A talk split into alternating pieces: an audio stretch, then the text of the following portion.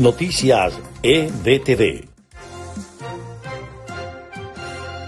Estas son las noticias más importantes de Venezuela, Estados Unidos y el mundo a esta hora. Venezuela, Cuba y Nicaragua siguen en la lista negra de trata de personas que, de acuerdo con el gobierno de Estados Unidos, está fundamentada en la corrupción que impera en esos regímenes y otras naciones del mundo.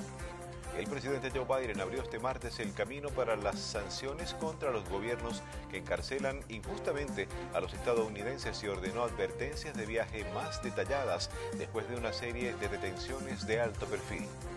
Estados Unidos acusó el martes a Rusia de impulsar planes para anexionar más territorios ucranianos. Las altas temperaturas batieron este martes récords históricos en el Reino Unido que superó por primera vez los 40 grados centígrados en el marco de la ola de calor que azota Europa Occidental y provocó incendios forestales que arrasan la península ibérica. Estas fueron las noticias más importantes de Venezuela, Estados Unidos y el mundo a esta hora.